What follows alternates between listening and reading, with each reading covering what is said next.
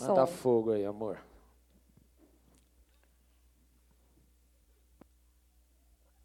Eu tô tremendo. Eita Deus. Pode se pôr de pé. Porque eu não vim, não fui chamada dentre os mortos para pregar para os mortos. Amém? Vocês estão comigo? Ai, aleluia, porque só eu achei que tinha aceitado Jesus e estava vivendo com Deus vivo e poderoso. Amém? Então apaga a luz. Essa vai ser a oportunidade, a chance. É palhinha, né? Que o pessoal fala em show, tipo o extra lá, o bis. De você se render e se rasgar. Sabe por quê? Primeiro, uma bronca para geral, como mãe. Se você tem chegado atrasado e isso tem sido normal no, na sua agenda, tá errado. Sabe por quê? Porque o primeiro momento do culto é o momento de nós darmos ao Senhor. Então, se no momento de você dar ao Senhor, de você cultuar, você não se importa e você sai da sua casa sem se tá tudo bem? Tá errado, filho. Tá errada, filha. Amém? Tem gente viva nessa casa? Oh, aleluia! Então agora sim, você vai quebrantar o teu coração e você fala assim, tá pastora, mas eu cheguei aqui cedo. Mas quem chegou do seu lado e chegou atrasado é corpo. E se o corpo pecou, o corpo inteiro peca. Então todos nós agora vamos pedir perdão ao Senhor por essa negligência da igreja como corpo de Cristo. Como é que no momento em que a noiva vai entrar, os convidados ainda estão chegando? Ah, não, vamos para a hora da festa, da hora da comida. Que mentalidade é essa, igreja? A hora da noiva entrar é o momento mais precioso, os convidados já têm que estar na casa. Então, como igreja de Jesus Cristo, nós vamos nos quebrantar nesse momento e falar: Deus, eu tenho sido negligente, mas chega! Eu vou te oferecer algo santo, algo puro e algo agradável. Amém, igreja? Porque Deus é Deus de vivos. Deus é Deus de vivos. E nós precisamos que Ele se mova. Eu, eu não sei se só sou eu também, né? Talvez seja só eu. Eu preciso, Fabi, que Deus haja na minha vida hoje. O bicho tá pegando pro meu lado. Eu preciso que Deus se mova. Agora, se você não precisa, eu não sei o que você veio fazer aqui. Agora, aqueles que precisam que Deus se mova na sua vida, na sua casa e na sua família, é tempo de se prostrar a Ele. La te pedimos perdão, Espírito Santo. Te pedimos perdão, Jesus Cristo. Te pedimos perdão, Deus Pai, por toda negligência, por achar que podemos fazer de qualquer maneira. Tu és santo, tu és santo, tu és santo.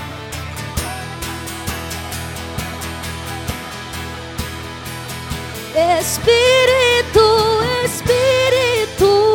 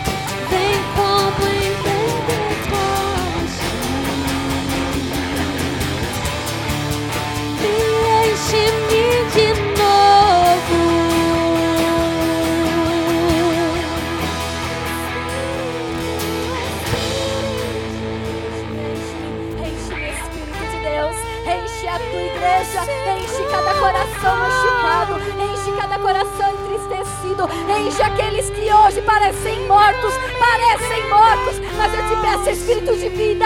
Espírito de ressurreição. Vem e enche-nos nessa noite. Enche-nos de alegria. Enche-nos de paz. Enche-nos, de esperança. Encha-nos, Senhor, de que há certeza de que há um bom futuro em ti, Senhor. Há um bom futuro em ti, Deus, porque tu és um Deus cuidadoso, tu és um Deus zeloso, tu és um Deus amoroso. Ai, que tem cuidado dos seus, tem cuidado dos seus, Senhor. Tira de nós e aparta de nós todo espírito de frieza. Ori canta lamasturie, toda apostasia, todo, Senhor Deus, coração endurecido, que na tua presença nessa noite se derreta como cera se derreta como cera.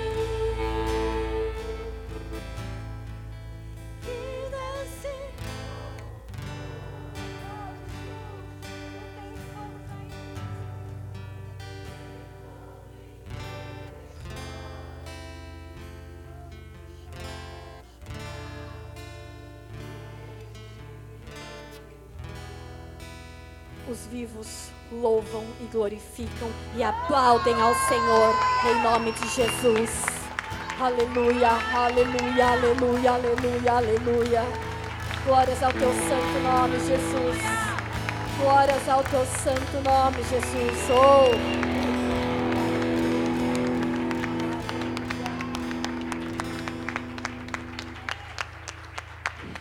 Aleluia.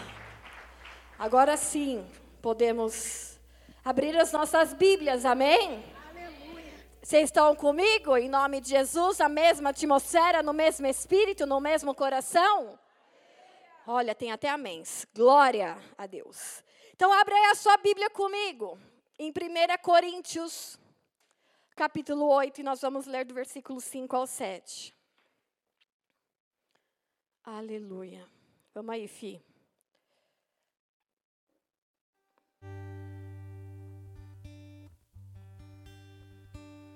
1 Coríntios 8. 1 Coríntios 8. Do 5 ao 7.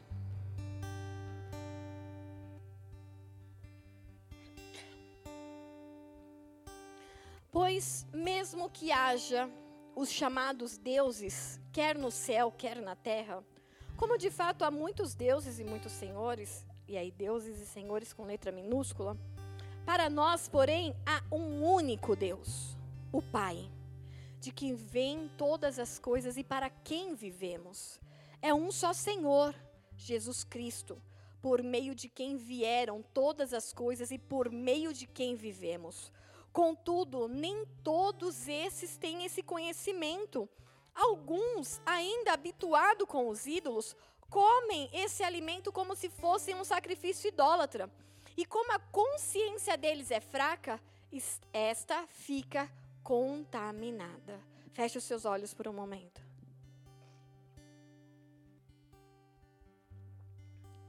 Senhor, em nome de Jesus, nós nos colocamos na tua presença. Agora sim, para receber algo de ti.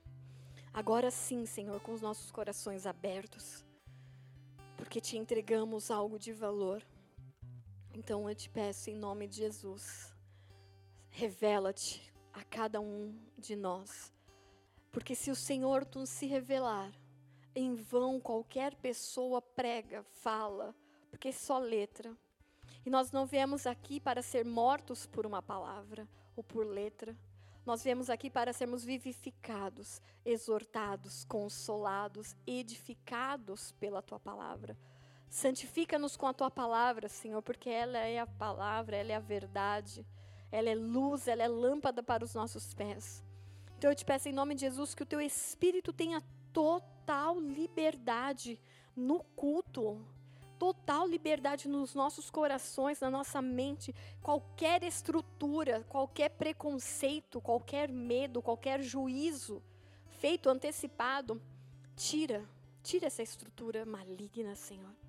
E que em nome de Jesus a palavra encontre um lugar fértil, amplo, para crescer e multiplicar, Senhor.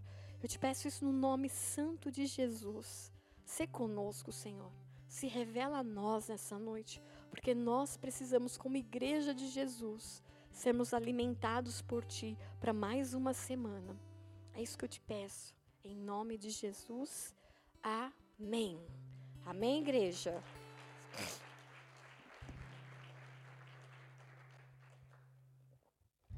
Nós vamos começar, iniciamos agora nesse culto de Dia dos Namorados, o primeiro culto de uma minissérie. A gente vai fazer uma minissérie sobre a Trindade.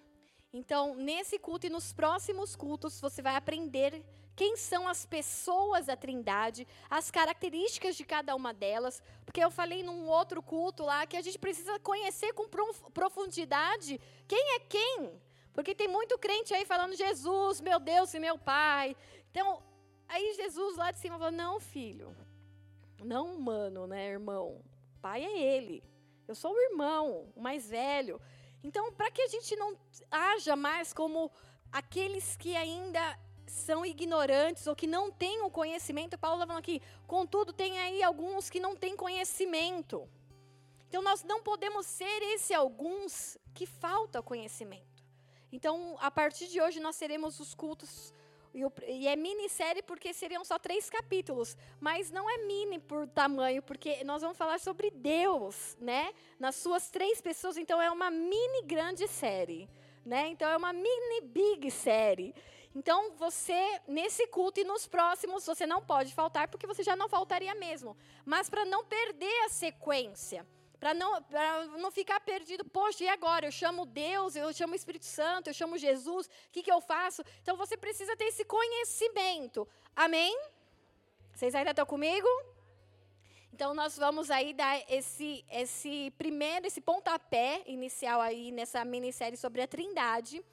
E apesar da na Bíblia, se você jogar lá Trindade nas Bíblias é, de aplicativo, não vai aparecer, vai aparecer lá palavra não encontrada. Por quê? Porque no, no, nesse, dessa forma, trindade eh, nós não encontramos na Bíblia, mas há diversos textos onde a trindade aparece de forma espalhada no versículo. Por exemplo, em Mateus 28, no versículo 19 e 20, diz assim: Portanto, vão e façam discípulos. Jesus falando aqui as últimas instruções. Portanto, vocês vão, façam discípulos de todas as nações, batizando-os em nome. E aí ele dá o nome: em nome do Pai, do Filho e do Espírito Santo, ensinando-os a obedecer a tudo o que eu lhes ordenei.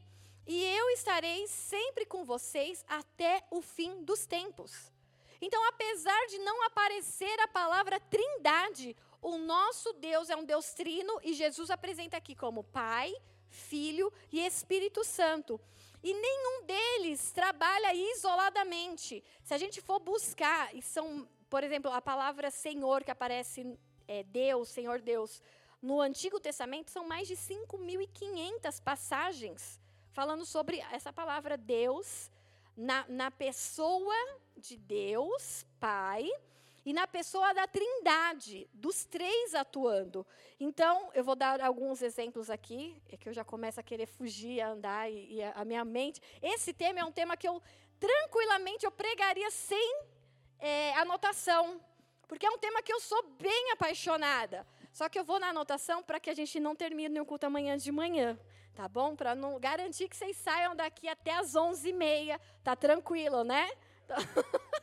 Eu já vi a cara da Jennifer. Você vai ficar também até 11h30 de disciplina. Ninguém manda fazer cara feia para mim. Bom, outro texto em que a Trindade aparece e a sua manifestação ali nos mostra que ela existe. Gênesis 1, versículo 26. É o, é o dos primeiros ali que fica na nossa, na nossa cara o trabalhar da Trindade, do Pai, do Filho e do Espírito Santo. Diz assim: Então disse Deus: façamos o homem, a nossa imagem, conforme a nossa semelhança.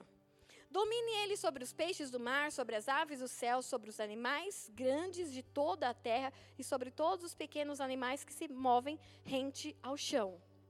Deus aqui está falando, é, a tradução da palavra Deus é Ia, Ieoa, não, Ieoa não, Elohim, Elohim, que é a palavra Deus no plural. Então está falando assim, ó, aqui não é o Deus Pai sozinho, ou o Deus Filho, ou o Deus Espírito Santo. Aqui são os três. Elohim é o plural de Deus. Então eles estavam juntos.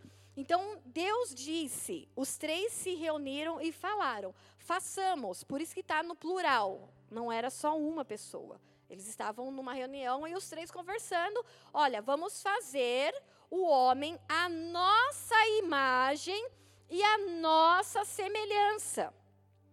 E aí, junto lá, Deus Pai, Jesus o Filho e o Espírito Santo, nessa conversa assim, e aí, vamos fazer então?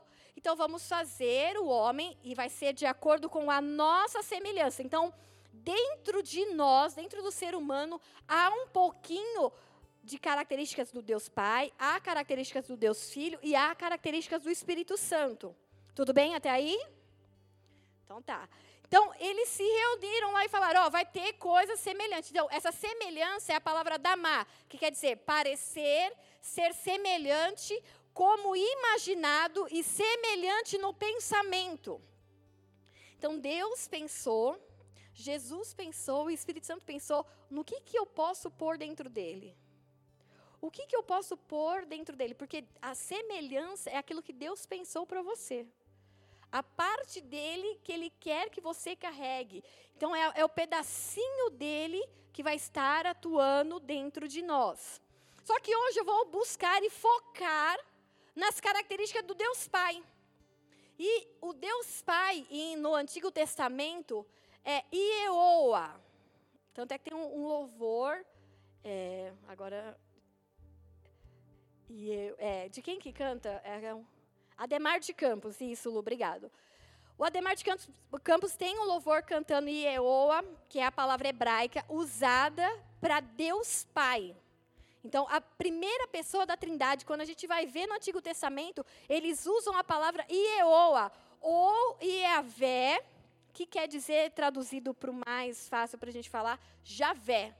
Então, todas as vezes que há o termo Ieoa, ou Iavé, ou Javé na Bíblia, principalmente no Antigo Testamento, está falando: olha, é o Deus Pai. É o Deus que está governando, é Ele que está fazendo. Apesar da Trindade estar junto, apesar de Jesus e o Espírito Santo estarem interagindo com Ele, essa ação é exclusiva do Pai. Vocês estão comigo? Então tá, para não ficar confuso.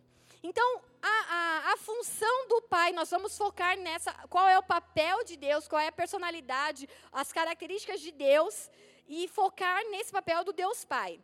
E pensando nisso, estudando nessa tarde sobre essa palavra, eu lembrei de um momento em que a Melissa era recém-nascida, bebezinha de dias mesmo, e aí, né, tem toda aquela explosão de amor do primeiro filho, e aquele o filho sonhado, porque existe o filho sonhado, idealizado e o filho real, né? Porque eu tenho aprendido isso na faculdade, que a gente, principalmente a mulher, ela, ela meio que idealiza um filho, e na realidade, às vezes a gente acaba sofrendo que a realidade não é como a gente idealizou, sonhou.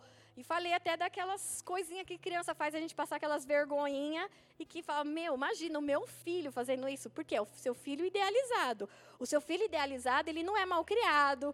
O seu filho idealizado, ele come de boca fechada, ele acorda e já vai lá, escova o dente, dobra e faz a cama, é, puxa, dobra tudo, põe roupa para lavar. É quase que um ser que não existe, porque ele é idealizado.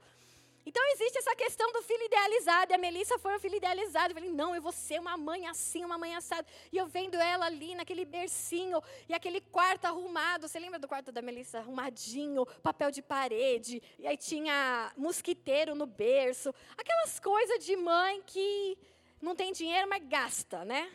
O primeiro filho é gasta aqueles horrores. Aí compra kit de berço. E, e aí? Era aquele mundo idealizado. E aí eu comprei, eu lembro que eu comprei um monte de é, aqueles kits de algodão, de fralda, tudo combinando com o tema do quarto, que o quarto era de ursinho e tinha uma luminária de chão, luminária de não sei o quê. Era aqueles negócios, aquelas, fe aquelas feiras de mãe que faz, acontecia no Expo Center. Aquilo lá leva um dinheiro de nós, que vocês não têm ideia. E aí a Melissa tinha esse quartinho perfeitinho tal. E aí quando a gente chegou com ela, coloquei ela no bercinho, né? Não, vai dormir, filhinha, você tem um quarto, assim, um mundo preparado para você. Dorme no bercinho tal. E aí saí, deixei a porta aberta, porque vai que ela chora, vai que ela resmunga, não sei o quê, e deixei as luminárias acesas. Afinal, eu tinha gastado dinheiro com aquelas benditas luminárias, né? As mães grávidas aí, ó, os pais, fiquem de olho nessa pregação que ela é muito para vocês. Aí, aquele quarto arrumadinho, perfeitinho, com as luminárias, um milhão acesa. a luzinha amarela, confort, é de amarelo é conforto, né? Confortável, aconchegante e tal. E aí foi pro quarto, ai, vamos dormir, marido, né? A neném está dormindo no quarto, tá tudo arrumadinho. Eu vou pro meu quarto, deito e vai o Rubens atrás, levanta e sai apagando as luminárias. Todas elas. Apagou e saiu e a porta estava escancarada, deixou a porta fechada. Se ela chorar, a gente vai ouvir. E aí foi lá pro quarto, deitou e dormiu tranquilamente. E eu assim, como assim? A neném vai ficar sem uma luzinha no quarto, sem nanã. E aí a gente dramatiza, porque esse momento da mulher, já vou dando a dica aí, é um momento em que a mulher fica meio doida, né? A gente é, é um momento em que a gente é, é e eu vou falar sobre isso mais para frente, que a gente e o bebê é como se fosse a mesma coisa. E para a psicologia isso é uma verdade. Até que a gente entenda que, ó, o neném nasceu. Ele é outra pessoa. Você é um ser e ele é outro ser. Até que a mãe entenda isso, vão se lar algumas brigas em família. Mas aí meu marido, muito de Deus naquele momento, naquele momento é ótimo, apagou tudo e me deu uma frustrada. E eu fiquei assim, meu Deus, mas como que ele, ele, ele, como que ele pode ser tão insensível assim? Como que ele pode? E aí dramatizando, porque a mulher tem um, um negócio mexicano dentro da gente, é genético, a gente dramatiza. E aí ele foi muito simples e racional. Ele falou assim: nós não dormimos com a luz acesa. A Melissa não vai dormir. E outra questão: pensa quanto vai vir essa conta de luz. Não vou pagar esse negócio, então é, vai dormir de luz apagada. E ali, num, num momento traumático para a mãe, fui, deitei, deve ter caído algumas lagriminhas no travesseiro, mas dormimos. Mas ele exerceu o papel de pai racional e correto. Por quê? Porque a criança não tem necessidade de uma luzinha. No útero não tinha luzinha. E a gente quer pôr pequenas manias porque a gente idealizou. Eu idealizei um quarto, eu idealizei uma coisa. E aí eu queria concretizar aquilo que eu tinha idealizado. Só que aí chegou um pai e falou assim: não, não imagina essa menina crescer, depois vai dormir na casa dos outros, tem que dormir de luz acesa. Não, vai dormir no escuro, vai aprender a dormir no escuro, vai, dormir, vai aprender a dormir de porta fechada. Porque as portas ficar, vão ficar fechadas. E aí encostou a porta. E aí eu tomei um banho de racionalidade naquele momento, na minha maternidade. Ele estava certíssimo, porque, como eu disse, nós mães perdemos um pouco a noção da realidade e o papel do pai nesse momento é nos pôr nos eixos. Aí você, ai meu Deus do céu, a pastora vai falar isso, agora meu marido vai soltar as asinhas. Já, a pastora falou. Mas esse é o papel do pai. De colocar e estabelecer quais são as regras e a direção da família. Esse é o papel de Deus e Deus exerceu isso. Eu vou mostrar isso para vocês. E ainda, tem um, um, um, carinha aqui, ele morreu, mas ele é muito considerado aí na área da psicanálise. Ele era um médico pediatra e ele chama Winnicott. Depois, se vocês quiserem pesquisar ou quiserem material, eu passo para vocês. Ele fala assim: olha, o, ele, ele tem um, um, estudo, a linha dele é voltado para a família, e ele fala sobre o papel da mãe, e é incrível as coisas que ele fala, e ele fala sobre o papel do pai, e ele fala justamente isso: olha, o papel do pai é justamente esse. É mudar o ambiente, preparar o ambiente para o bebê. Porque se o pai não estiver ali para preparar esse ambiente e mostrar os limites, mostrar quem é quem, o bebê não amadurece. Olha a psicologia, olha a psicanálise, olha os médicos falando, olha, o papel do pai é falar para a mãe: mãe, chega. Até aqui basta. Bebê, você é um ser, papai te ama, mamãe te ama, mas você é um ser, você não é a mamãe. Esse é o papel do pai diante da psicanálise da, é, da linhagem Wittconiana. Ele fala, ele fala exatamente isso. O pai, ele tem a função de estabelecer o papel, avisar. É como se ele falasse assim: "Mãe, nasceu". Aí o pai chega assim, ó, você agora de novo é, não é só sua mãe, você é mãe e esposa. Sabe aquele momento em que o pai tá vendo a mãe descabelada, e o neném chorando, e, a, e tá assado. Aí o pai pega o neném, vai tomar um banho, mulher. Vai tomar um banho, vai fazer uma escova, vai, vai no cabeleireiro, vai dar um rolê. Eu fico aqui com o neném. Pode deixar, viu? Não vai morrer. Porque tem mãe que acha que se eu ficar com o pai, o neném morre. Não morre.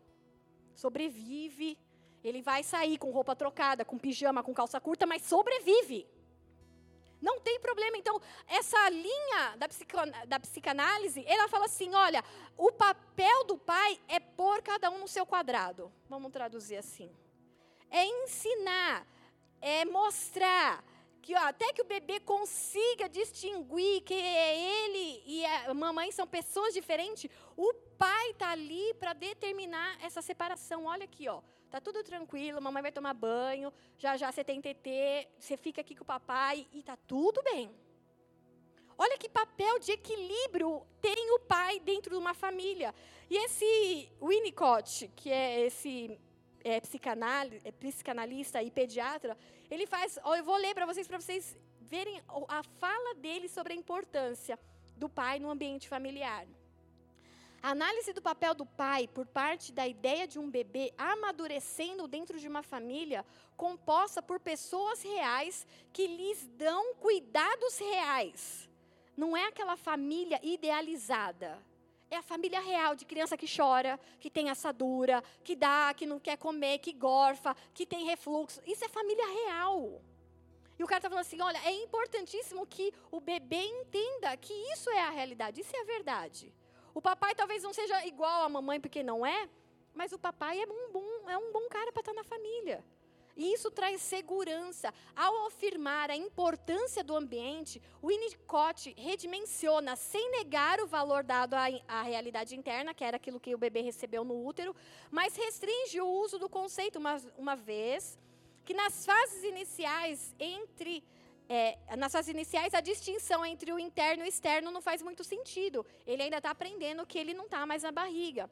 Pode-se encontrar, então, uma ilustração de Winnicott que não apenas a fantasia, mas a ação real dos pais com o cuidado da criança na sua é, descrição, aí fala umas coisas que. Eh, deixa eu pular para a parte mais importante.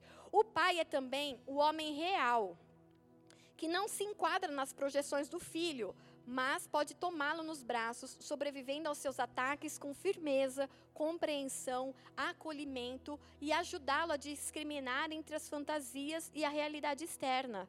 Ele é o principal cuidador da dupla mãe-bebê. O pai é que tem esse cuidado de proteção, tipo assim, calma, você está você vai, se só vive para esse bebê, vai tomar um banho, vai comer, dá aqui essa criança.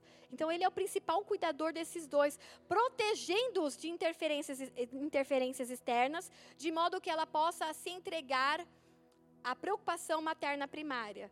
Então ele está falando aqui, olha, o pai, é a função do pai, que o bebê entenda que na hora que ele der chilique, na hora que ele der esgoelar, que na hora, ele tem o abraço do pai. O pai está lá para confortar, para acalentar. O pai ele não vai se desesperar porque o nenê está chorando. Por mais que alguns, né? Meu Deus, essa criança aí tá, é que é leite, né? Quando um pai se sente despreparado e não quer ficar com a criança chorando, já fala o quê? Ele quer leite agora, ele quer leite. O nenê está gorfando leite, mas o pai quer passar para a mãe. Mas o papel do pai é justamente cuidar da mãe do bebê, mostrando para eles quem é a mãe, quem é o bebê, que os dois podem viver de forma única como indivíduos e que o pai está ali. Vocês estão entendendo? Que no momento do chilique, que no momento da fome, o que o filho precisa é só do abraço do pai. Tipo assim, filhão, papai está aqui. Mas o pai não tem leite, mas o pai está ali. Ah, mas o pai não entende o nenê. O pai vai aprender. A presença do pai, isso é a psicologia, é a, é a, ciência falando, é importantíssima para uma criança, para que ela atinja o ponto de amadurecer.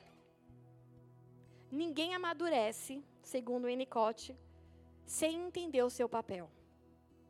Se a mãe não entender que ela é ela sem o bebê, ela não amadurece. Se o bebê não entender que ele tem um pai, ele tem uma mãe e ele é um ser, e isso é um processo de amadurecimento, ninguém quer um bebê de um dia entendendo isso, mas é um processo de amadurecimento. Se nós não levarmos esse bebê a esse processo, ele não amadurece. E o pai está ali, e o pai precisa ser presente, o pai precisa dar o abraço, o pai precisa ser consolo, o pai precisa ser refúgio, o pai precisa estar junto. Essa é a figura paterna.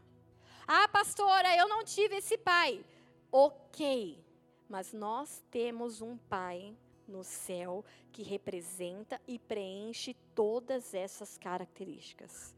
Ah, pastora, mas o meu marido não é esse pai. Então, ora, para que ele entenda o papel dele e o quão importante é a postura e o posicionamento dele para cuidar de você e para cuidar do bebê. Então é o marido, é o esposo que vai falar: ô mulher, para de loucura. E vocês não podem ter medo, homens. Ah, mas você não viu a bruaca que a minha mulher vira se é contrariada. Um homem de Deus, cheio do Espírito Santo de Deus, vai dar um basta para que a mulher entenda o papel dela e o filho entenda o papel dele. Amém? Esse é o papel do pai.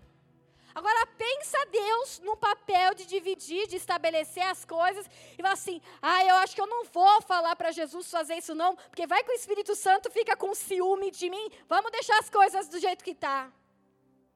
Não. Deus, Deus tinha coisas para fazer. Olha, eu tenho que mandar Jesus, porque se Jesus não morrer, eu não consigo resgatar o restante. Então, Jesus, você vai lá, eu te amo, você é único, mas você vai ter que fazer isso. Racionalidade. Ele não ficou com medo do Espírito Santo, porque a Bíblia diz que o Espírito Santo tem ciúme. Pensa a família. Deus não fala porque o Espírito Santo pode surtar. Não existe isso. Por quê? Porque cada um compreendeu o seu papel. Então, se a mãe, no momento, e eu falo, é momento, são momentos em que as, as, famílias passam, quando chega, principalmente um bebê, quando há um casamento, há momentos de adaptações. Pai, cabe a você o papel espiritual e psicológico, a saúde mental da sua família e a saúde espiritual da sua família. Cabe a você estabelecer: olha, isso aqui nós vamos fazer, isso daqui, mãe, é frescura. Deixar a luzinha acesa na, na casa, meu marido falou: não vai, é, além de frescura, é caro. E eu falei: ok. E os meus filhos cresceram sem luzinha no quarto. Tinha as luzinhas, mas não acendia as luzinhas. É igual a gente que é pobre que compra vela para decorar e não acende a vela. Tem as velas, mas não acende a vela, não vou gastar a vela. Sabe essas coisas? Mas é o papel do pai. Pastor, eu não tive, eu não vivi, eu não tive direcionamento, eu não tive o abraço do meu pai. Ok. Nós temos um abraço disponível hoje. Acho que vocês não entenderam. Nós temos um abraço de um pai disponível hoje para quem foi órfão de pai vivo para quem foi órfão de pai e cresceu sem pai, para quem não conheceu seu pai, eu não conheci, na minha identidade está lá desconhecido. Você tem disponível hoje um abraço de um pai. Ele está disponível. Então, isso é para que nós venhamos a ponderar, a entender a interação da Trindade com o reflexo na nossa família, porque ele falou: façamos o homem a nossa imagem, a nossa semelhança. Ó, de acordo com a nossa família, Vamos fazer a família do homem. Como funciona a nossa família? Vamos fazer funcionar a família de Adão.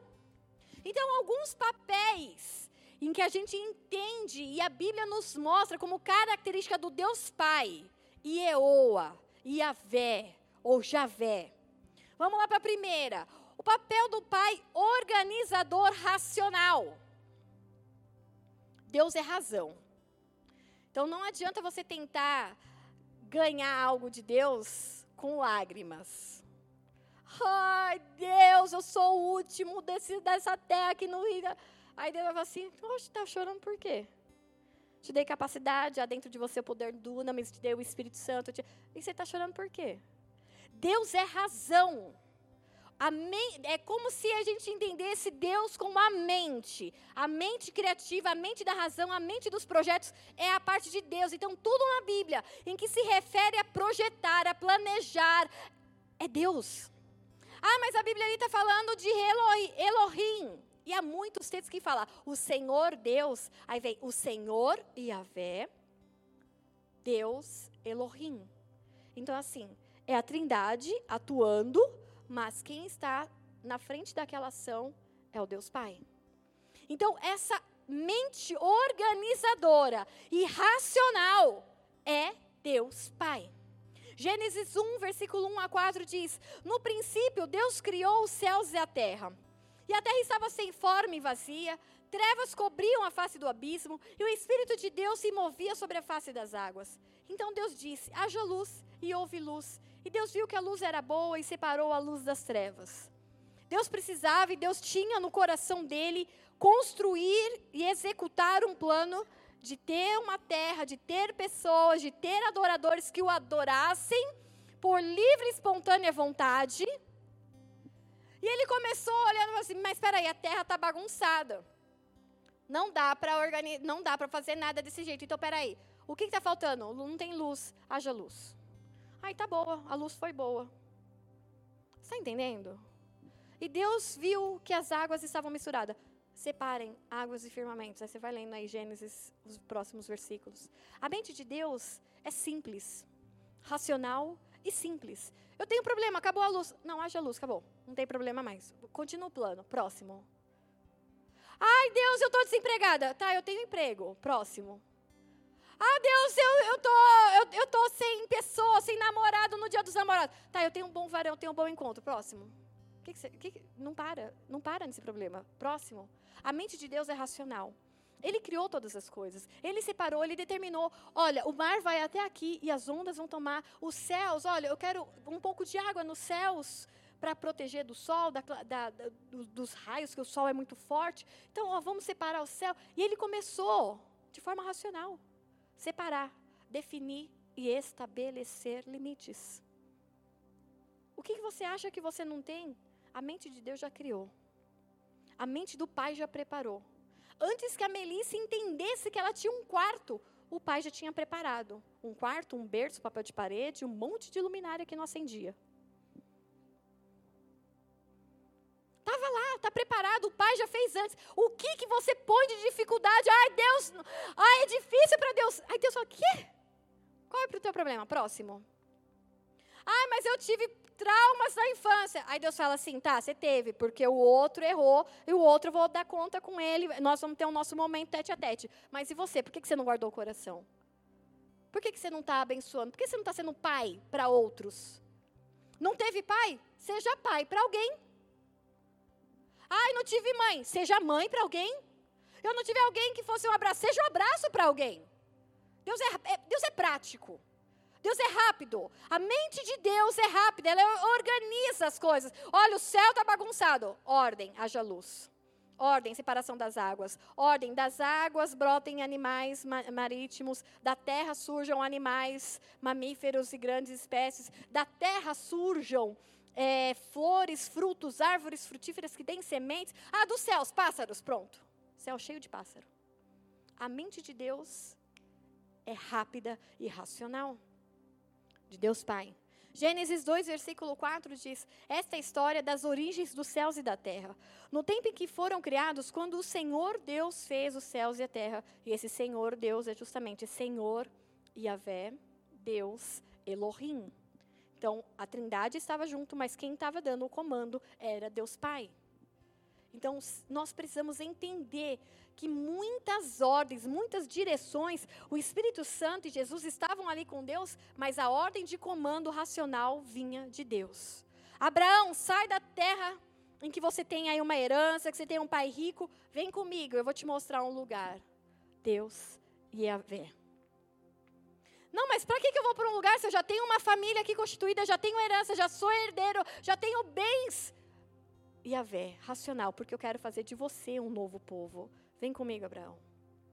E quantas vezes Deus vai nos dando ordens racionais? Faz isso, levanta, faz não sei o quê, entrega, vai, abençoa. E a gente fica perguntando: não, mas para quê? Não tem sentido. Para você não tem sentido, mas muitas vezes não tem que ter sentido. É razão, é entendimento, é direção. Deus mandou, acabou. A mente criativa é de Deus. A gente não vai conseguir desvendar tudo da mente de Deus. Por quê? Porque Ele é o organizador, o arquiteto de todas essas coisas. Outra característica do Deus Pai, ele tem o poder de organizar, de nomear e de determinar coisas. Onde eu vejo isso? Provérbios 8, versículo 22.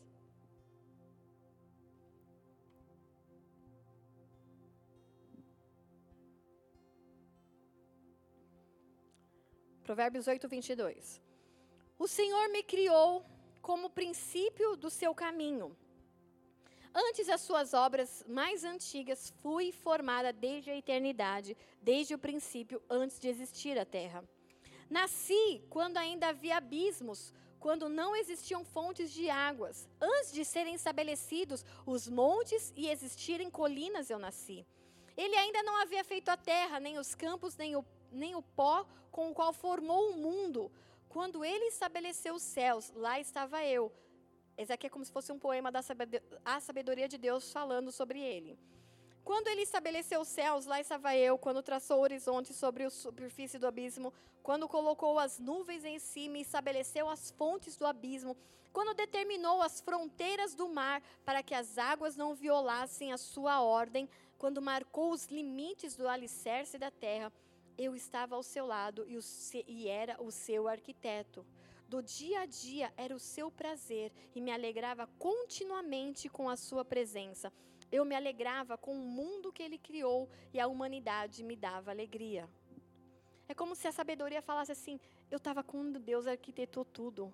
Eu estava lá, não tinha fonte das águas ainda, e Ele criou todas as coisas. Quando o céu, quando Ele estabeleceu, olha, o mar até aqui vai, daqui em diante não vai mais a sabedoria de Deus estava lá. A figura de Deus, ela organiza, ela determina, ela dá padrão, ela dá direção, ela dá fundamento. Olha, isso daqui vai funcionar, isso não vai. Então essa é, é o Deus Pai. É o Deus em que fala assim, olha, por essa tempestade ele vai passar, mas essa tempestade tem limite.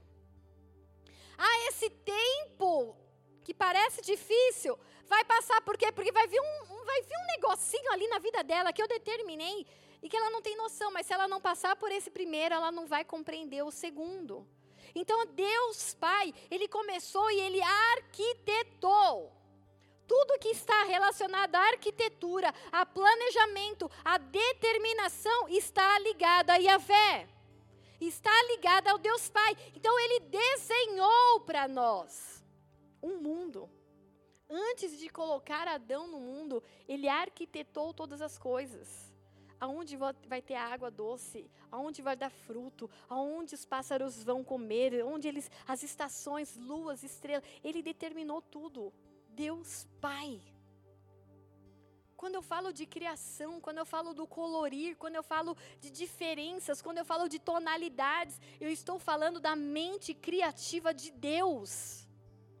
Quando eu olho para pessoas e eu vejo a Camila como uma mulher linda, e a Tailine como uma mulher linda, e a Camila como uma mulher linda, e elas são completamente diferentes uma das outras. Eu falo, meu Deus, como Deus é criativo para fazer mulher linda. É a mente criativa de Deus. Tudo que está relacionado a essa criação, essa organização, eu estou falando de Deus Pai.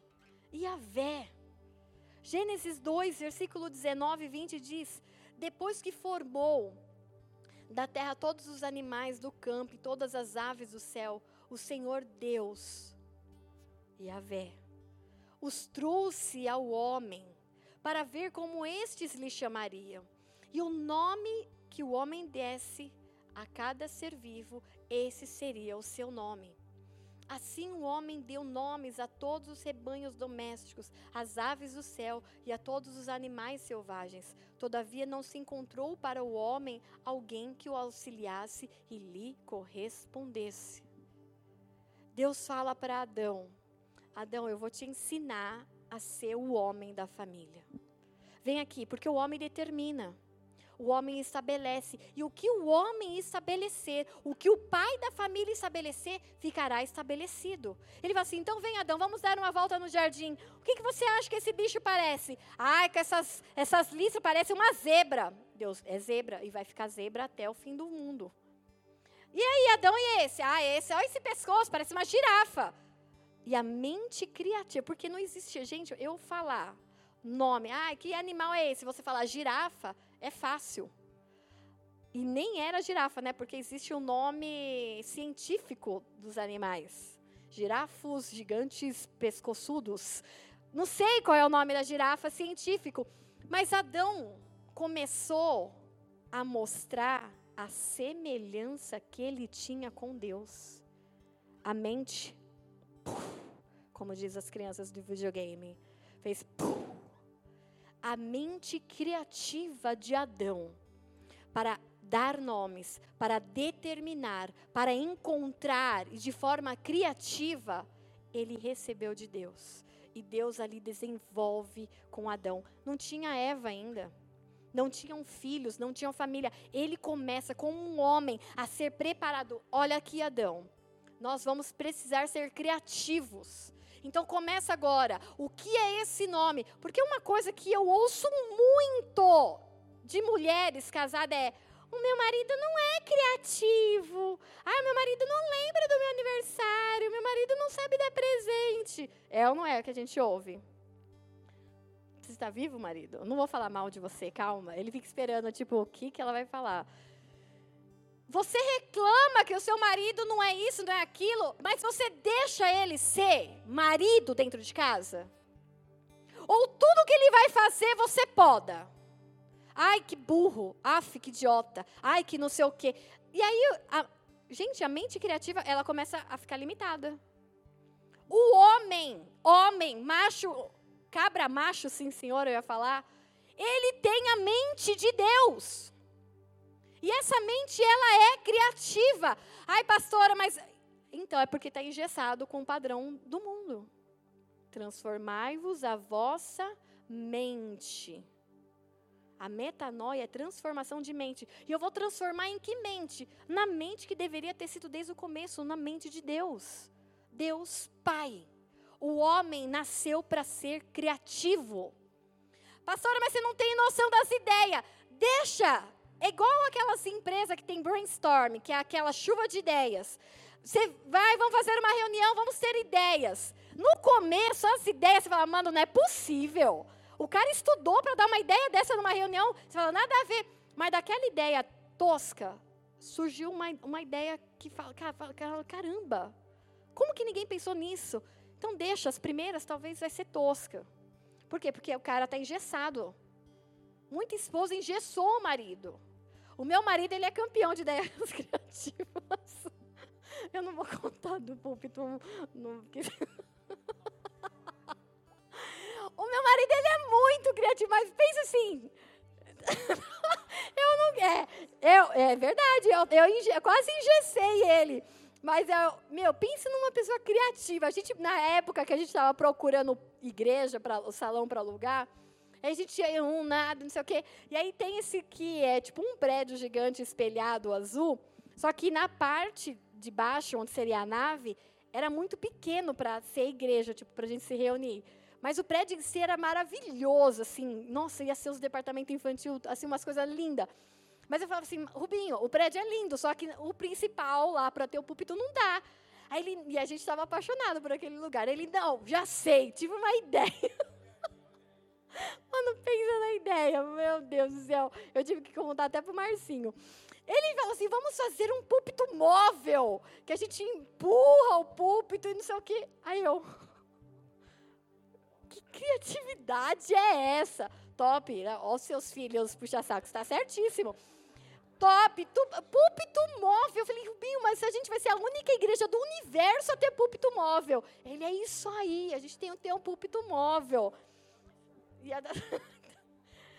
Deixa eles serem criativos, gente.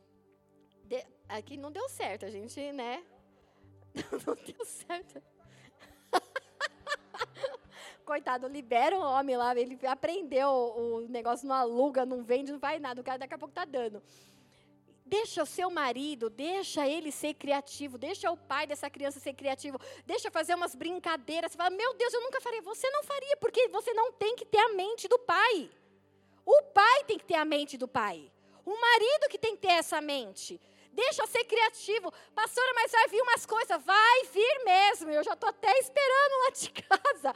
Mas deixa para desengessar para voltar ao campo, a mente que tinha que ser, desde lá do Éden, uma mente criativa, que dá nomes. Gente, pensa quantos animais, todos os animais da face da terra, foi Adão que deu o nome. Hoje o, o, marido não consegue escolher o lugar. Vamos comer? Ai, amor, você escolhe. Não escolhe você. Ah, não, você escolhe. Por quê? Porque ele tem medo de escolher o lugar e você brigar com ele. É ou não é verdade, maridos? Eles nem se movem de medo de chegar em casa. eu, vou, eu vou falar por vocês. É! Eles têm medo. Porque se escolhe o lugar e aí o lugar está cheio, você vai falar, tá vendo? Olha o lugar que você escolheu.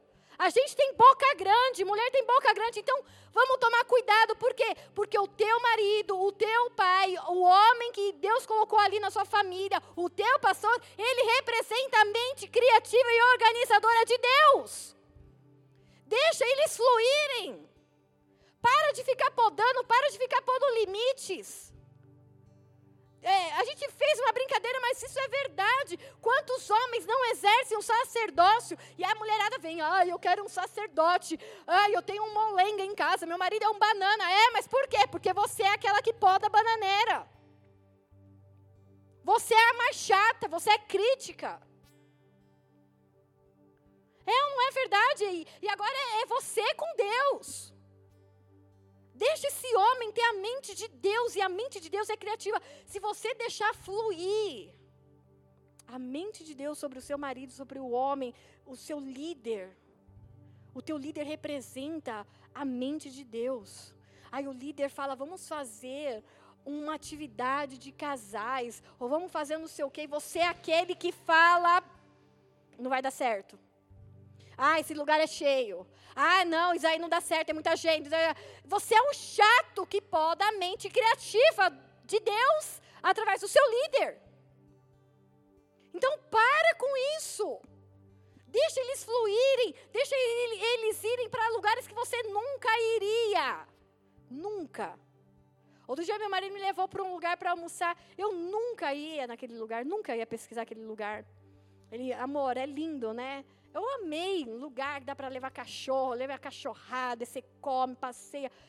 Deixa eles serem livres. A gente precisa aprender isso. A mente do pai, Deus Pai, Iavé, Javé, é uma mente que planeja. Planejamento. Ah, eu não gosto de negócio de planejamento, não, pastor. Esse negócio de Excel, misericórdia. Saber quanto ganha, saber quanto gasta. Não, isso é de, isso é de Deus. Ah, eu não gosto. Você vai ter que aprender. Você, homem, vai ter que aprender a planejar. Não, eu, eu, deixo com a mulher, ela se vira com as contas. Não, essa parte é a mente de Deus que atua em você. Planejamento. Pastor, eu nem sei mexer no Excel. Procura o pessoal do Recri, está tendo aula de internet, de computação lá, de office. Vai aprender, por quê? Porque o homem, a mente de Deus, precisa aprender a planejar. Pastor, eu não concordo muito. Então, arranca Jeremias 29 da sua Bíblia. Por quê? Porque o Deus Iavé, e ainda fala Iavé da guerra, dos exércitos. Assim de 29, Jeremias 29, 4.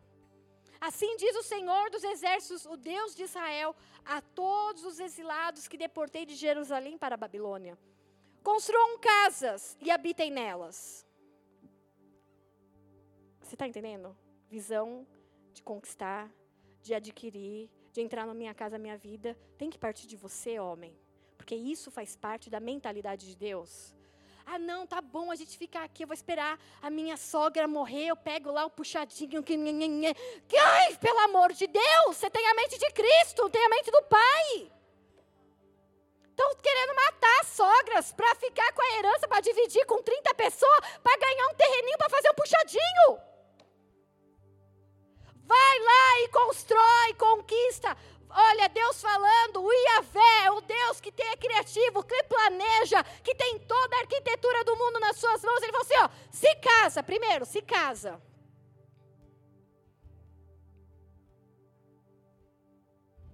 É, não, vou esperar a varoa encantada chegar.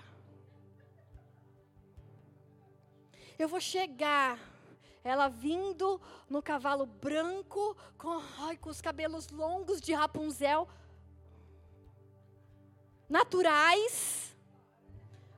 Claro, comprido, longo, sedoso, sem usar pantene. Fica aí esperando. Fica. Oh, Deus. Casem-se. Tenham filhos e filhas. Você aí que só planejou um na vida, ó Deus falando. Eita Deus. Tenham filhos e filhas. Escolham mulheres para casar com seus filhos. Já vai pensando na nora. Quem estava aqui no culto de mulheres, lembra do culto aqui do Provérbio 31. A, no, a, a sogra, eu já fico assim, ó. Hum, Heitor, eu, olha, Heitor, não, não fica incentivando com menina. Eu falo assim, quando você namorar, Heitor, você vai levar sua mulher aqui, sua namorada aqui. Aí ele, para, mãe, para. Eu fico já instigando ele, né, amor? A gente adora irritar ele. Já fico olhando, quem vai ser minha nora? Quem vai ser minha nora? Mulher de Deus, né, para me dar netos. E eu estragar os netos, que é papel de vó.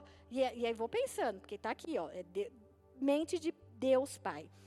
Tenho filhos e filhas multipliquem-se e não diminuam. Busquem a prosperidade da cidade para a qual eu os de deportei.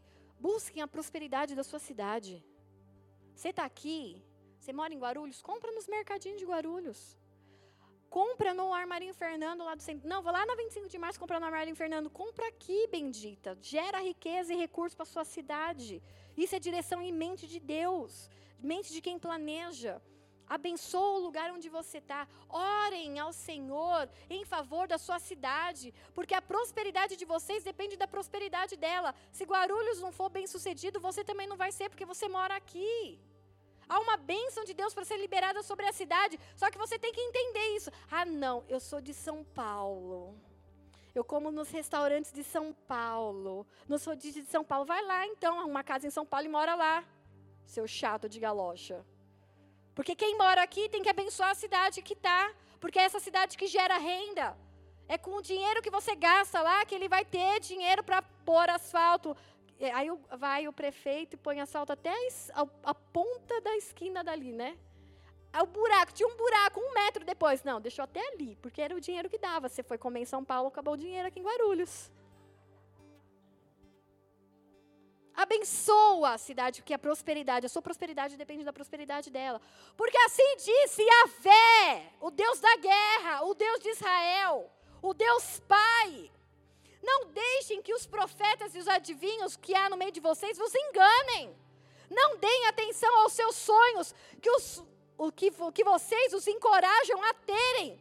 Eles estão profetizando mentiras em meu nome. Eu não os enviei, declara Yahvé. Assim diz Yahvé: quando se contemplarem os 70 anos da Babilônia, eu cumprirei a minha promessa em favor de vocês, de trazê-los de volta a esse lugar. Porque eu, o Senhor, eu, Yahvé, eu, o Deus Pai, que conheço os planos que eu tenho para vocês. Planos de vocês serem prósperos e não ter dano algum plano de dar-lhes esperança e um bom futuro. A mente do pai está falando: olha, eu quero que vocês se casem, eu quero que vocês comprem propriedade, eu quero que vocês tenham filhos e filhas, eu quero que vocês vejam a geração de vocês, eu quero que a, a cidade de vocês seja próspera, eu quero, porque esse é o meu plano. A mente do pai planeja. Então, a mente do pai a porção do Pai, façamos o homem a nossa imagem. Tem uma porção do Pai dentro de mim, dentro de você, que precisa aprender a planejar. Que precisa aprender, eu tenho que pôr, eu vou casar, eu tenho que casar.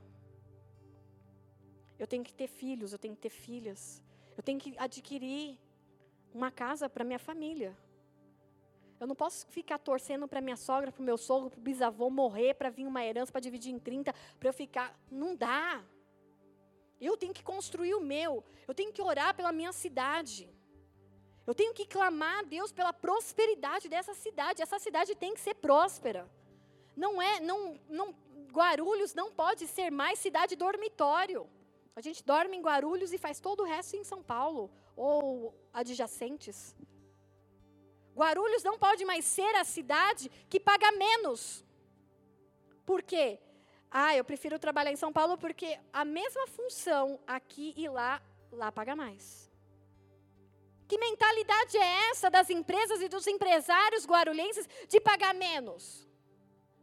Ah, são tudo pé de barro. Põe um saquinho no seu pé para sua casa, vai e chega sem barro no, no emprego. Não é que pé de barro? Aqui, ó. Andou de sacolinha do Lopes, o, o negócio inteiro, a cidade inteira, na Gumo. A gente não pode aceitar essa mentalidade. Ah, não, é assim mesmo, vai lá e gasta. Não, é, é. Deus, a mente do Pai falou: onde eu estou estabelecido é onde tem que prosperar. Eu preciso desejar isso. Mente de quem planeja. E o texto ainda continuava lá. Então vocês clamarão a mim, virão orar a mim e eu os ouvirei. O Pai, ele tem muitos planos, mas se você clamar, ele para e te ouve. E não só te ouve, a Bíblia fala, eu te respondo.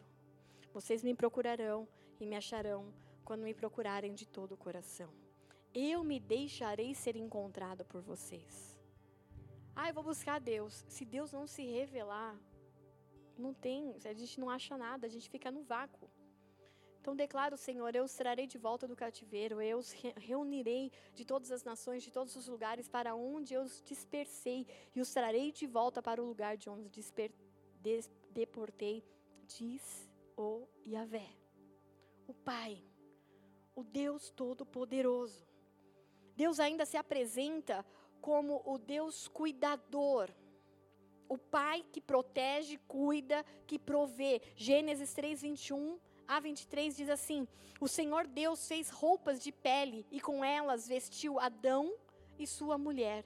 Então disse o Senhor: Agora o homem se tornou como um de nós, conhecendo o bem e o mal. Não se deve, pois, permitir que ele também tome do fruto da árvore da vida e o coma e viva para sempre. Por isso o Senhor Deus mandou embora do jardim do Éden para cultivar o solo do qual fora tirado. Depois de expulsar o homem, colocou a leste do jardim do Éden querubins e uma espada flamejante que se movia guardando o caminho para a árvore da vida. Deus foi o primeiro a criar uma roupa. Planejou. O estilista criou. Ó, vocês não podem andar nu, porque agora vocês já entenderam o corpo, vocês já entenderam a malícia, o bem e o mal. Então eu vou fazer uma roupa para vocês. Deus provê. A mente do pai, ele olha a necessidade do filho, ele olha a necessidade da família e ele provê. O marido ele olha a necessidade da esposa, poxa, minha esposa não tem calcinha, não dá para a mulher ficar costurando o fundo de calcinha. Deus provê. Aí procura a dona Josefa lá para comprar as calcinhas. Deus, a mente de Deus provê.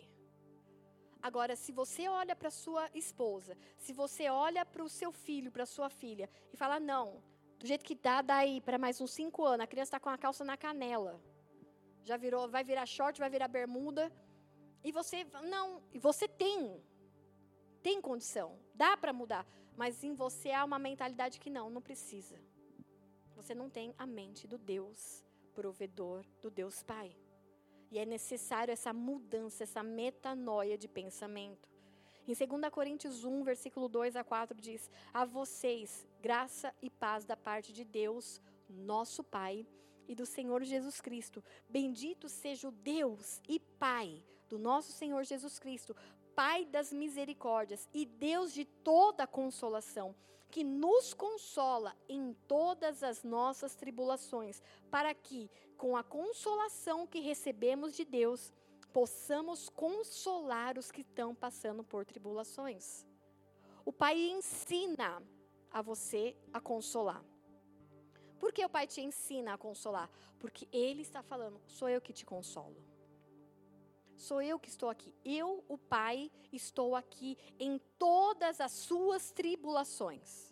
Em todas as suas tribulações. Então, no momento em que você estiver passando por algo difícil, saiba, o pai está com você, te consolando. E esse consolo é para te ensinar para que você console outras pessoas. Nós temos aqui como um cuidado assim da secretaria, por exemplo, é, aniversário de líderes, a gente faz uma cestinha e entrega para o líder com chocolate. É um, é, não é um consolo, é um mimo, né? De tipo assim, você é querido, você é lembrado. E a gente trouxe essa cultura para alguns para algumas situações. Então, se alguém doente, a gente tem uma sopinha, a gente manda entregar uma sopinha, né? Não, não, não, vai, não vai curar, mas é aquele momento de ser consolado, de você falar assim, meu, tem alguém cuidando de mim. E aí, é, a gente faz isso para aniversário, pessoa que está doente e sepultamento. Então, né, ai, morreu, faleceu, tal. Aí as minhas irmãs ganharam uma cestinha lá com um negócio, ah, meus pêsames tal. É um consolo. E aí eu passei pela experiência de que a gente ensina a fazer, né? ensina a semear. E aí eu passei pela situação do, do sepultamento do meu pai. E aí veio uma cesta na minha casa de tipo, nosso coração está com você tal, dos nossos pastores. E eu falei, nossa, né, que bonitinho tal. Tudo bem, aleluia, glória a Deus. Agradecemos, ficamos felizes, nos sentimos consolados, cuidados. E aí no dia seguinte eles mandaram outra. E eu falei assim, meu, que vergonha né, tá sendo tão cuidado assim, meu Deus do céu, que não sei o quê. E aí no outro dia a gente recebeu outra. E aí no outro dia outra. E aí no outro dia os nossos cachorros receberam cesta. E aí eu, e aí eu mandei essa mensagem para eles assim, eu tô com vergonha, né? Porque a gente ensina a fazer. E aí o Espírito Santo colocou exatamente isso. Vocês são consolados para ensinar os outros a consolarem. Vocês têm ensinado a consolar. Nesse momento vocês precisaram de consolo. Nós fomos cuidados. Então, como igreja, nós precisamos entender. Você está semeando. E a gente não esperava, não esperava receber cestas. A gente não esperava nada. Por quê? Porque a gente, o nosso propósito é semear para colher lá na eternidade. O nosso coração é esse. Mas a palavra diz, olha, no dia mal, vocês vão ser consolados. E nós estávamos sendo consolados. E aí o Senhor vem e nos ensina, porque a mente do Pai ensina para depois consolar a outros. E consolar, e consolar. Então você está passando por um dia mal, saiba que você está sendo consolado. Você não está sozinho. E mais que eu faço? Espera, porque vai chegar o dia em que você vai consolar a outro vai ter provisão, vai ter alimento, vai ter unção, vai ter vigor, vai ter palavra de, do Pai dentro de você para consolar outras pessoas. Amém? O Pai, eu vou, eu, eu, eu vou muito rápido agora. O Pai, a mente do Pai, a figura do Pai, de Yahvé, é aquele que cumpre palavra, cumpre promessa. Não seja aquela pessoa que fala assim, ai, filho, ou filha, ou irmão, ou líder, ou amigo, eu vou te levar, é, sei lá, para almoçar na minha casa e vou fazer tal coisa e você nunca leva. Isso não é coisa de alguém que tem a mente do pai Iavé. Por quê? Iavé cumpre palavra. Iavé cumpre promessa. Êxodo 6, versículo 7 e 8 diz assim: Eu farei meu povo e eu serei o Deus de vocês. Então vocês saberão que eu sou o Yahvé, o Deus de vocês, o Pai de vocês, quem os livrou do trabalho imposto pelos egípcios. Eu os farei entrar na terra que, com mão levantada, jurei que daria a Abraão, a Isaac e a Jacó. A darei a vocês como propriedade, porque eu sou Yahvé. Eu sou Pai. O Pai cumpre promessa. Então, se você é o tipo de pai, ou o tipo de líder, ou o tipo de marido que você faz promessa e não cumpre, está na hora de mudar a sua mentalidade. Você prometeu. Ah, mas é muito difícil que eu prometi. Se vira nos 30, amigo. Se vira. Mas você tem que cumprir. Porque alguém que é filho e tem a mentalidade do pai, ele cumpre promessa. Amém? Seja o seu sim, sim. Seja o seu não, não. Não pode, não posso, filho, não posso, marido, não posso, esposa, não posso. Nesse momento não posso, mas quando acontecer X, Y, Z, nós faremos tais coisas. E quando acontecer X, Y, Z, você faça e cumpra as suas promessas. Porque é isso que se espera de filhos e filhas. Eu vou pular muita coisa, mas pai, a figura do pai é aquele que ama. Ama. Um pai, Deus Pai, ele ama. João 3,16 é um texto universal que muita gente tem, mas não compreende a profundidade em que fala ali, porque Deus e a Vé, porque o Pai, ele tanto amou o mundo que deu o seu Filho unigênito, para que todo aquele que nele crer não pereça, mas tenha a vida eterna. Pois Deus enviou o seu Filho ao mundo, não para condenar o mundo, mas para que este fosse salvo por meio dele. Quem nele crê não é condenado, mas quem não crê já está condenado, por não crer no nome do Filho unigênito de Deus. E unigênito, a gente entende, ah, ele é filho unigênito, filho único. Ok, essa é uma tradução simples, mas a tradução da palavra que foi escrita no grego, monogenes, quer dizer único do seu tipo, exclusivo. Deus está falando aqui, olha, eu dei o meu filho único do meu jeito. Ele era Deus igual eu sou Deus ele tem o mesmo DNA, ele tem o mesmo poder, ele tem a mesma. Ele não é semelhante a mim como vocês são semelhantes. Porque nós fomos feitos imagem e semelhança. Semelhança não é igual. Só que essa palavra está falando assim: Deus ele amou tanto, o Pai amou tanto a humanidade, que ele deu o seu único filho, monogênes, aquele que era igual a ele. Deus deu um pedaço igual dele para todo aquele que cresce em Jesus como filho fosse salvo. Então não foi Deus não deu a Juliana, porque a Juliana era imagem e semelhança. Deus deu um próprio Deus, alguém que era idêntico a ele, com a mesma característica, com o mesmo DNA, com o mesmo poder, com a mesma ele deu o próprio Jesus por mim e por você. E todo pai que ama, cuida João 3, 35, 36 diz assim: O pai ama o filho e entregou tudo em suas mãos. Quem crê no filho tem a vida eterna. Já quem rejeita o filho não verá a vida, mas irá. Mas a ira de Deus permanece sobre ele. O pai ama. E por amar, ele entrega tudo. Ele entregou tudo na mão do filho. A tua mentalidade de pai você ama, entrega na mão dos seus filhos. Entrega na mão das suas ovelhas. Pastora, mas eu não posso entregar tudo, eu não tenho o que entregar. Você tem palavra. Você tem direção.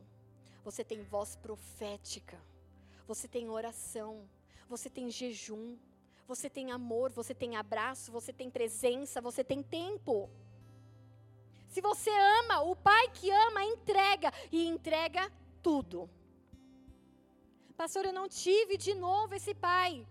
Você tem hoje pais que são levantados dessa geração. Você tem um pai que está disponível nesse tempo. Em João 15, versículo 1 e 2 ainda diz assim: Eu sou a videira verdadeira, o meu pai é o agricultor. Todo ramo que estando em mim não dá fruto, ele corta. E todo aquele que dá fruto, ele poda, para que dê mais fruto. Pai que é pai corrige. Pai que é pai poda. A mente do pai corrige, a mente do pai não deixa o filho, vendo o filho fazendo coisa errada. Ah, não, deixa, depois eu ensino esse menino. Não. Filho, você não pode chegar atrasado no culto. Pai poda. Porque o pai só corrige quem ele ama.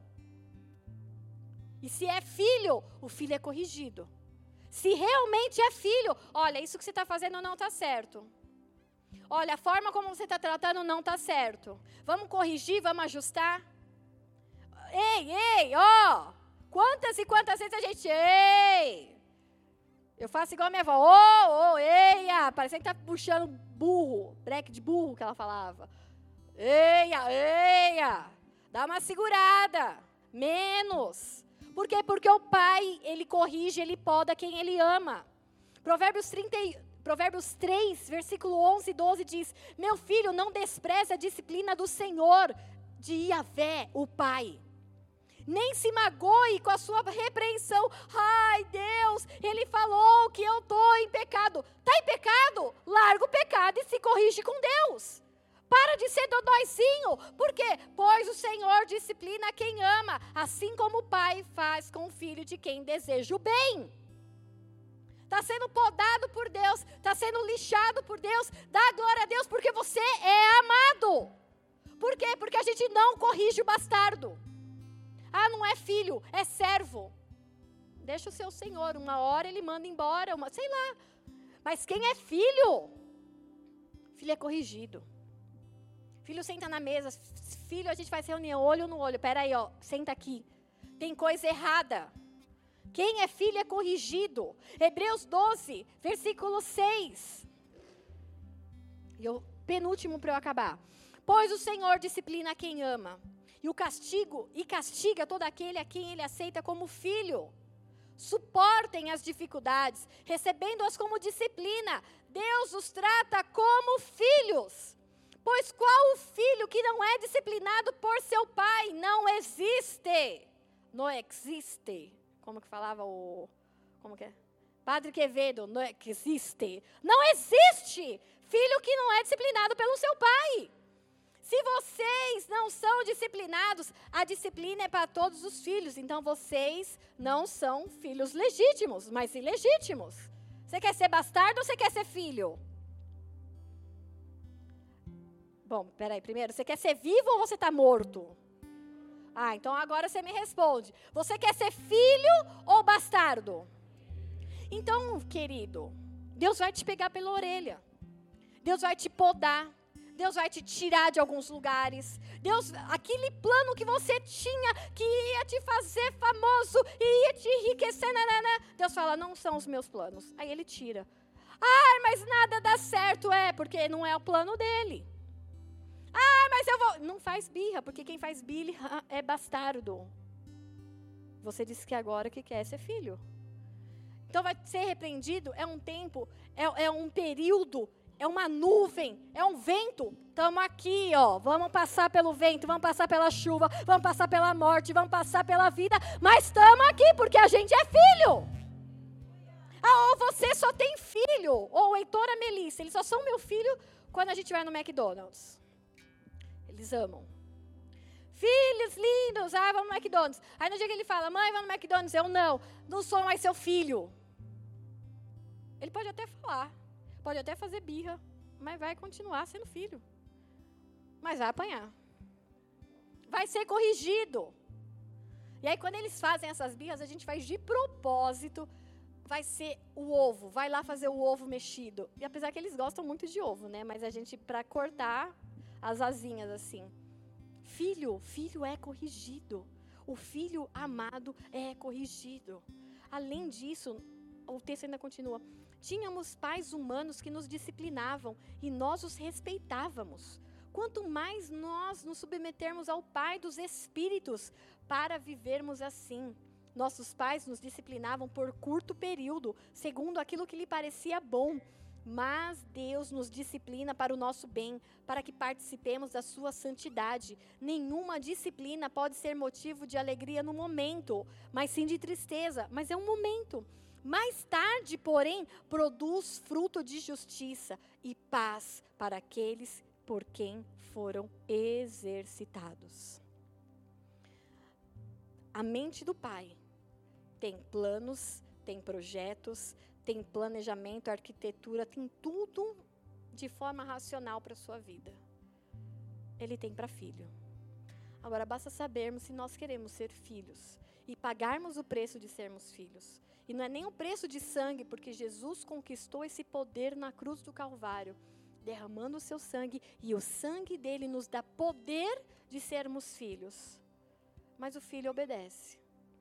O filho aguenta firme até o final. O filho pode ir chorando, mas tem que ir fazendo. Vou chorando, vai chorando, mas vai fazendo. Uh, o Heitor, ele inventa uns negócios, eu vou fazer faxina no meu quarto. Ele começa e faz aquele vulco-vulco. Aí, depois de 20 minutos, ele cansa. Fala, o problema é seu, queridão. Eu quero o quarto arrumado. Mas cansa, cansa, mas você vai terminar. Vai chorando, vai chorando, mas vai terminar. Eu quero o quarto arrumado. Com Deus é a mesma coisa. Não tem essa. Ah, eu brinquei 20 minutos de ser filho. Cansei. Porque isso aconteceu aquilo. É, vai acontecer, vai vir vento, vai vir tempo mal, vai vir tempo difícil, mas o filho passa todas as coisas e todas as, as situações com o pai. Vão passar, as coisas vão passar, mas o filho permanece com o pai. O filho permanece filho. Amém?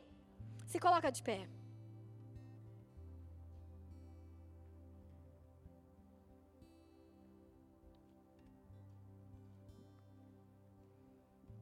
Você comece a ter, a partir dessa noite, clareza da Trindade, clareza da característica e da personalidade da Trindade.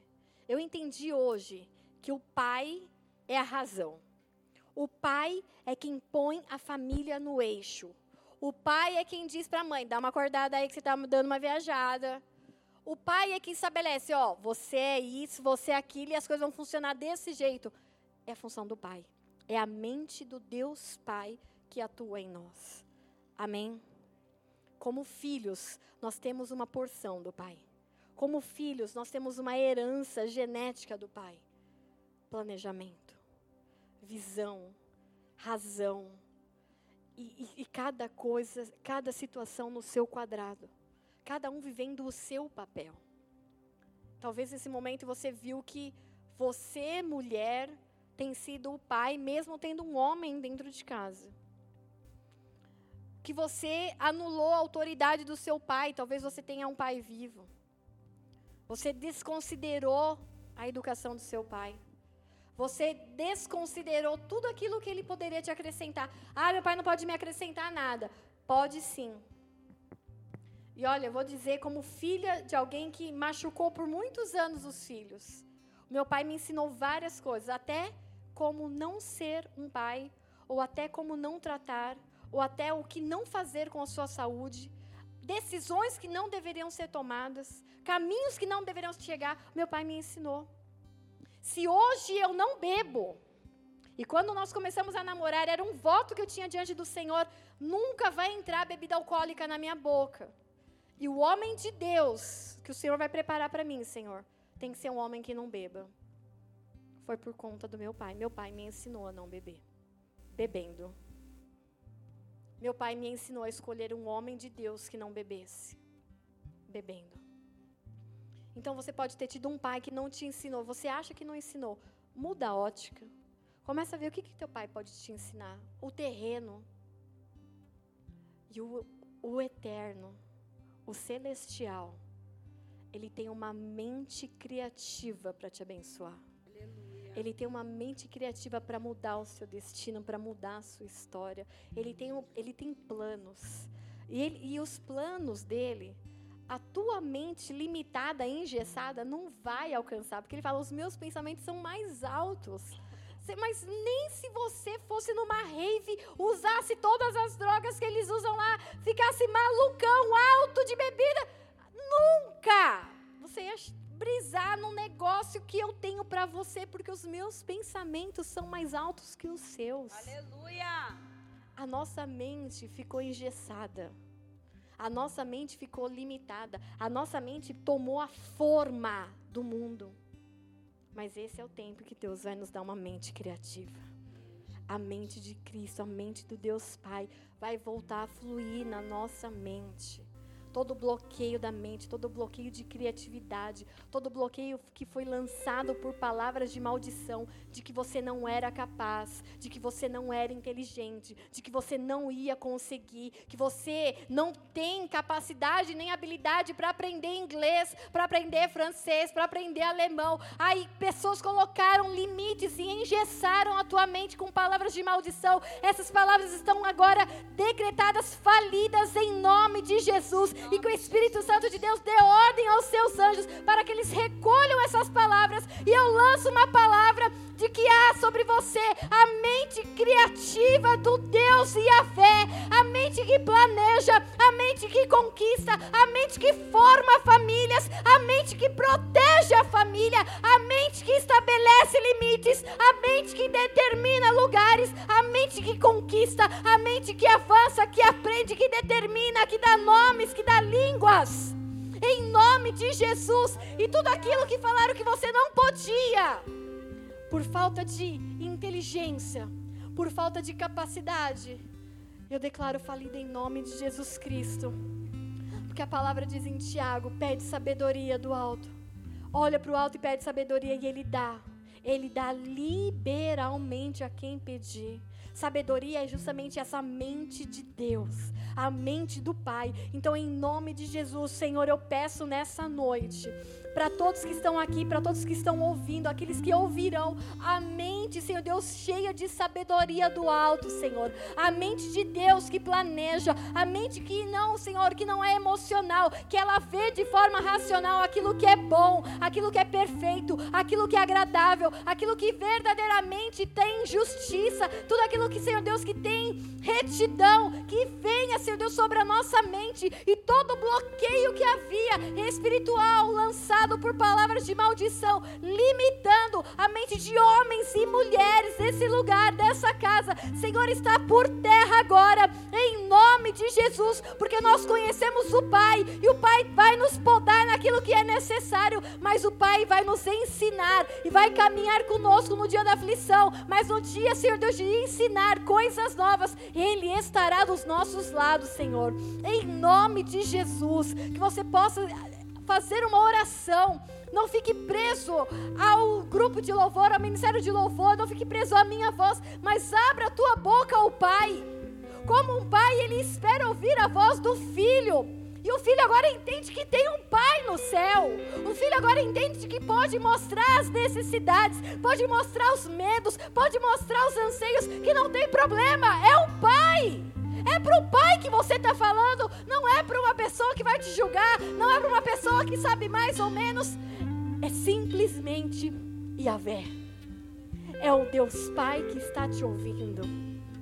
Fala para ele, como filho, agora, qual é a sua necessidade, qual é a sua dificuldade. Deus, eu queria tanto tal coisa, mas meu marido ele não consegue enxergar. Mostra, abre a visão, dá criatividade, dá ferramenta.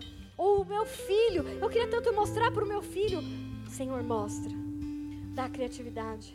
Que a mente, a nossa mente nessa noite, ela expanda espiritualmente ela expanda, naturalmente ela expanda, que comecem a vir sonhos, que comecem a vir planos, que comecem a vir, Senhor Deus, projetos da parte de Deus, uma arquitetura nova numa mente renovada, em nome de Jesus. Abra a tua boca e faz a tua oração. Apresenta você as tuas causas ao teu Pai nessa noite, em nome de Jesus.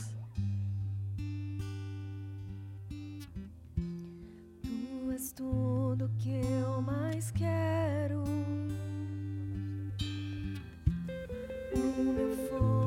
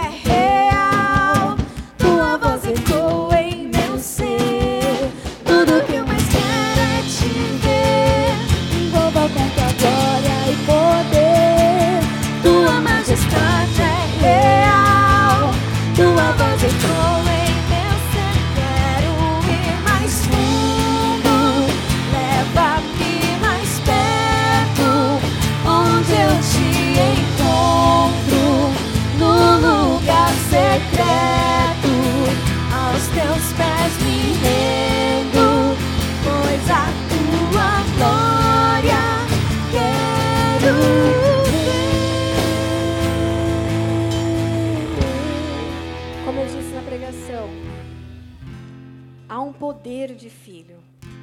Há um poder para sermos filhos desse Pai Yahvé. Mas por conta do pecado, nós nos afastamos de Yahvé. O homem foi expulso do Éden. Mas há um caminho novo que nos leva de volta a Yahvé, ao Pai. E esse caminho se chama Jesus Cristo. Não há outra forma de chegar ao Pai se não for através do Filho. Então, se você ainda não confessou Jesus como teu único e suficiente Salvador, não há forma alguma, jeito algum, de você chegar ao Deus Pai e usufruir de todo esse cuidado, de todos os seus planos, de todo esse amor, de, todo, de tudo isso. Então, se essa pessoa é você, ou aqui, ou no YouTube, eu quero que você, se for essa a tua vontade de ser filho e receber essa porção do filho, de você levantar a tua mão onde você estiver, e isso é você e Deus. Ah, Não se preocupe com a pessoa que está do seu lado. Se você está assistindo em algum lugar, põe a mão no teu coração e repete essa oração comigo. Porque a Bíblia diz que nós precisamos confessar com os nossos lábios e crer com o coração. Então é algo que é necessário ser feito. Nos planos da mente criativa de Deus, Ele determinou dessa forma. E quem é filho, obedece. Então, se você quer receber essa porção do filho, ora comigo essa simples oração. Senhor Jesus, Senhor Jesus, nessa noite, nessa noite eu te recebo eu te recebo como meu Senhor como meu Senhor e meu Salvador. e meu Salvador. Receba o teu sangue Recebo o teu sangue sobre a minha vida. sobre a minha vida. E esse sangue E esse sangue vai me limpar vai me limpar de todo pecado, de todo pecado, de todo o meu passado, de todo o meu passado, de todos os erros, de todos os erros, de tudo aquilo de tudo aquilo que eu fui desconfigurado. que eu fui desconfigurado. E a partir de hoje, E a partir de hoje, escreve o meu nome escreve o meu no nome livro da vida. no livro da vida. E eu recebo E eu o recebo poder o poder de ser chamado de ser chamado filho de Deus, filho de Deus, filho de Iavé, filho de Yahvé, filho de um Deus de amor, filho de um Deus de amor. em nome de Jesus. Senhor, eu te peço, marca essas pessoas com a paternidade celestial. Senhor, que elas sejam preenchidas de amor, de graça. Que o Senhor levante pessoas, amigos, líderes, conselheiros, Senhor, para estarem caminhando com essas pessoas nesse período, para que eles vejam o amor e a família de Deus se constituindo, para que eles provem do cuidado do Pai, o cuidado de Yahvé, os planos de Yahvé. Se eles têm vivido ou se eles viveram até hoje, planos que não vinham do alto, Senhor, que eles provem a boa, agradável e perfeita vontade de Deus, o Deus Pai, sobre a vida e sobre a família de cada um deles. Eu te peço, em nome de Jesus, dá experiências sobrenaturais para cada um destes e que eles se acheguem a essa família como irmãos em Cristo Jesus, porque Cristo foi o seu filho único, o, aquele que era parecido, não era parecido, ele era idêntico a ti. Mas agora esse filho único se tornou o primeiro de muitos irmãos. E eis aqui uma família de Deus, Senhor, que eles possam caminhar e andar conosco em nome de Jesus. Amém. Amém. Se essa pessoa é você, nós queremos te conhecer, nós queremos orar por você. Então, nos dá essa oportunidade de deixar o seu nome aqui, da gente te indicar uma célula, para a gente te indicar irmãos para caminharem com você. Porque se tem um pai, é porque tem uma família. Amém? Amém? Se tem um pai, é porque tem uma família. E quem recebe o pai, recebe a família. E aí você não ganhou só uma paternidade hoje, mas você ganhou uma família inteira para caminhar com você. Amém, queridos? Levanta tua mão para o alto. Se Deus é por nós, quem será contra nós? O Senhor é o meu pastor e nada me faltará. Oremos juntos o Pai Nosso. Pai nosso que estás nos céus, santificado seja o teu nome. Venha a nós o teu reino, seja feita a tua vontade, assim na terra como nos céus. O pão nosso de cada dia nos dai hoje. Perdoa as nossas dívidas, assim como nós perdoamos aos nossos devedores. E não nos deixe cair em tentação, mas livra-nos do mal, pois teu é o reino, o poder e a glória para sempre. Amém. Vai para uma semana abençoada pelo Pai, porque os planos dele são maiores e melhores do que os nossos. Amém? Tua majestade é real, tua em meu ser. Tudo que eu mais quero é te ver. Glória e poder, tua majestade. love.